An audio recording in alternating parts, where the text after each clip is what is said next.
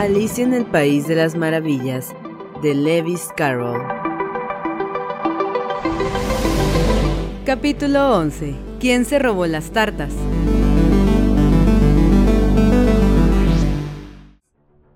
Cuando llegaron, el rey y la reina de corazones estaban sentados en sus tronos y había una gran multitud congregada a su alrededor, toda clase de pajarillos y animalillos, así como una baraja de cartas completa. El ballet estaba de pie ante ellos, encadenado con un soldado a cada lado para vigilarlo, y cerca del rey estaba el conejo blanco con una trompeta en la mano y un rollo de pergamino en la otra. Justo en el centro de la sala había una mesa y encima de ella una gran bandeja de tartas. Tenía tan buen aspecto que Alicia se le hizo agua la boca al verlas. Ojalá el juicio termine pronto, pensó, y repartan la merienda. Pero no parecía haber muchas posibilidades de que así fuera, y Alicia se puso a mirar lo que ocurría a su alrededor para matar el tiempo.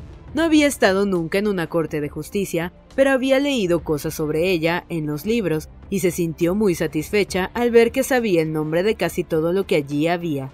Aquel es el juez, se dijo a sí misma, porque lleva esa gran peluca. El juez, por cierto, era el rey, y como llevaba la corona encima de la peluca, no parecía sentirse muy cómodo y desde luego no tenía buen aspecto. Y aquello es el estrado del jurado, pensó Alicia. Y esas doce criaturas, se vio obligada a decir criaturas, ¿saben? Porque algunos eran animales de pelo y otros eran pájaros. Supongo que son los miembros del jurado.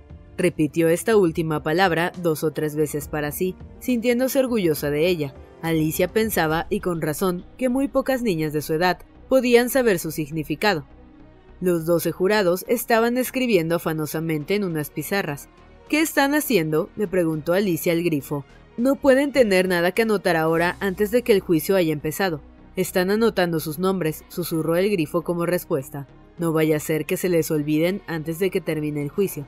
Bichejos estúpidos, empezó a decir Alicia en voz alta e indignada, pero se detuvo rápidamente al oír que el conejo blanco gritaba Silencio en la sala, y al ver que el rey se calaba los anteojos y miraba severamente a su alrededor para descubrir quién era el que había hablado. Alicia pudo ver también, como si estuviera mirando por encima de sus hombros, que dos de los miembros del jurado estaban escribiendo bichejos estúpidos en sus pizarras, e incluso pudo darse cuenta de que uno de ellos no sabía cómo se escribía bichejo, y tuvo que preguntarlo a su vecino.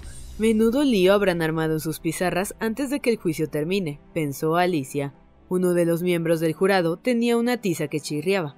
Naturalmente, esto era algo que Alicia no podía soportar, así que dio la vuelta a la sala, se colocó a sus espaldas y encontró muy pronto oportunidad de arrebatarle la tiza. Lo hizo con tanta habilidad que el pobrecillo jurado, era Bill, la lagartija, no se dio cuenta en absoluto de lo que había sucedido con su tiza, y así después de buscarla por todas partes, se vio obligado a escribir con un dedo el resto de la jornada, y esto no servía de gran cosa, pues no dejaba marca alguna en la pizarra. Heraldo, lee la acusación, dijo el rey.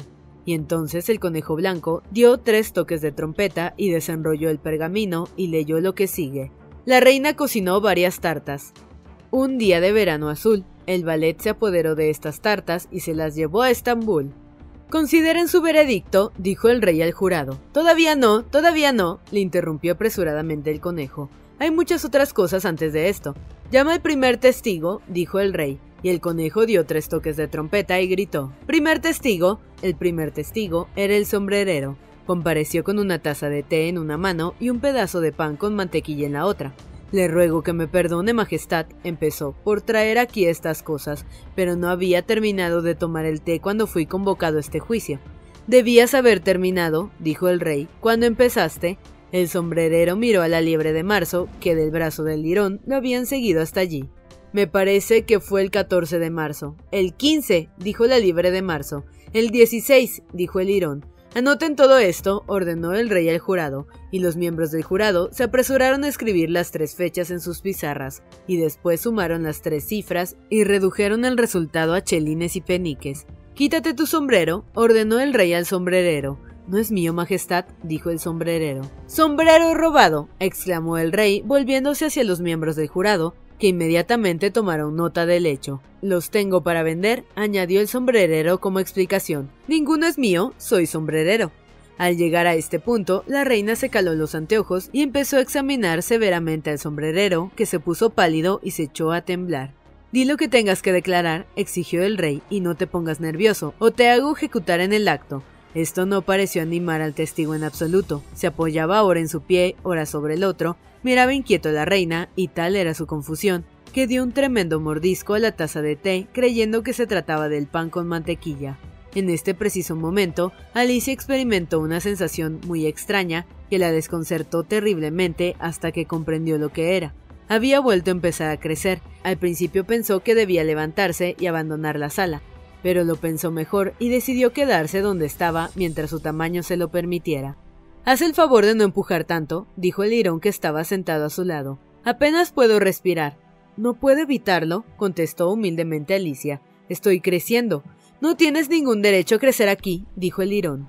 No digas tonterías, replicó Alicia con más brío. De sobra sabes que tú también creces. Sí, pero yo crezco a un ritmo razonable, dijo el lirón, y no de esa manera grotesca, y se levantó con aire digno y fue a situarse al otro extremo de la sala. Durante todo este tiempo, la reina no le había quitado los ojos de encima al sombrerero, y justo en el momento en que el lirón cruzaba la sala, ordenó a uno de los sugieres de la corte Tráeme la lista de los cantantes del último concierto, lo que produjo en el sombrerero tal ataque de temblor que las botas se le salieron de los pies. Di lo que tengas que declarar, repitió el rey muy enfadado, o te hago ejecutar ahora mismo, estés nervioso o no lo estés. Soy un pobre hombre, Majestad, empezó a decir el sombrerero con voz temblorosa, y no había empezado aún a tomar el té. No debe hacer siquiera una semana, y las rebanadas de pan con mantequilla se hacían cada vez más delgadas, y el titileo del té. ¿El titileo de qué? preguntó el rey. El titileo empezó con el té, contestó el sombrerero. Querrás decir que el titileo empieza con T, replicó el rey con aspereza. ¿Crees que no sé ortografía? Sigue. Soy un pobre hombre, siguió el sombrerero. Y otras cosas empezaron a titilear después de aquello, pero la liebre de marzo dijo. Yo no dije eso, se apresuró a interrumpirle la liebre de marzo. Sí lo dijiste, gritó el sombrerero. Lo niego, dijo la liebre de marzo. Ella lo niega, dijo el rey. Tachen esa parte. Bueno, en cualquier caso, el lirón dijo, Siguió el sombrerero y miró ansioso a su alrededor para ver si el lirón también lo negaba, pero el lirón no negó nada porque estaba profundamente dormido. Después de esto, continuó el sombrerero, tomé un poco más de pan con mantequilla. ¿Pero qué fue lo que dijo el lirón? preguntó uno de los miembros del jurado. De esto no puedo acordarme, dijo el sombrerero. Tienes que acordarte, subrayó el rey, o haré que te ejecuten. El desgraciado sombrerero dejó caer la taza de té y el pan con mantequilla y cayó de rodillas. Soy un pobre hombre, Majestad, empezó. Lo que eres es un pobre orador, dijo sarcástico el rey. Al empezar a este punto, uno de los conejillos de Indias empezó a aplaudir y fue inmediatamente reprimido por los sugieres de la corte. Como eso de reprimir puede resultar difícil de entender, voy a explicar con exactitud lo que pasó. Los sugieres tenían un gran saco de lona cuya boca se encerraba con una cuerda. Dentro de este saco metieron al conejillo de indias, la cabeza por delante y después se sentaron encima.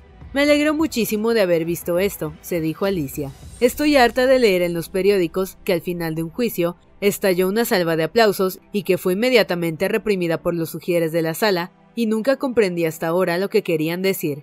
Si esto es todo lo que sabes del caso, ya puedes bajar del estrado, siguió diciendo el rey. No puedo bajar más abajo, dijo el sombrerero, porque ya estoy en el mismísimo suelo. Entonces puedes sentarte, replicó el rey. Al llegar a este punto, el otro conejillo de Indias empezó a aplaudir y fue también reprimido. Vaya, con eso acaban los conejillos de Indias, se dijo Alicia. Me parece que todo irá mejor sin ellos. Preferiría terminar de tomar el té, dijo el sombrerero, lanzando una mirada inquieta hacia la reina, que estaba leyendo la lista de cantantes.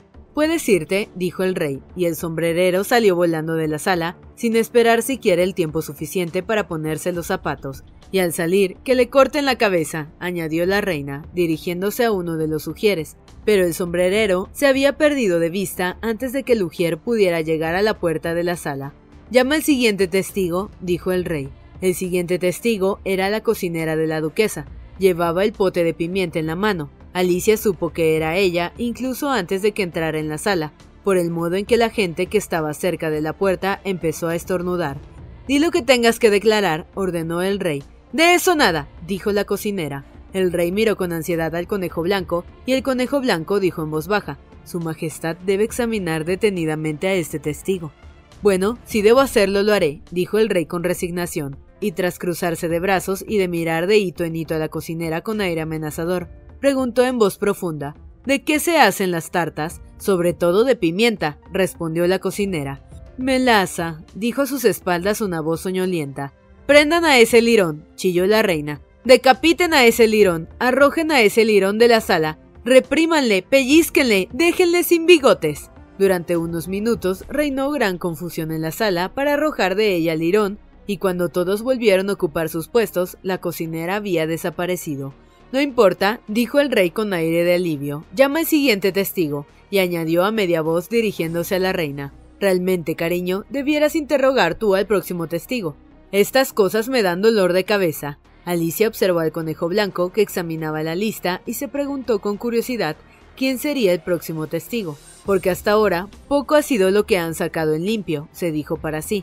Imaginen su sorpresa cuando el conejo blanco, elevando al máximo el volumen de su vocecilla, leyó el nombre de Alicia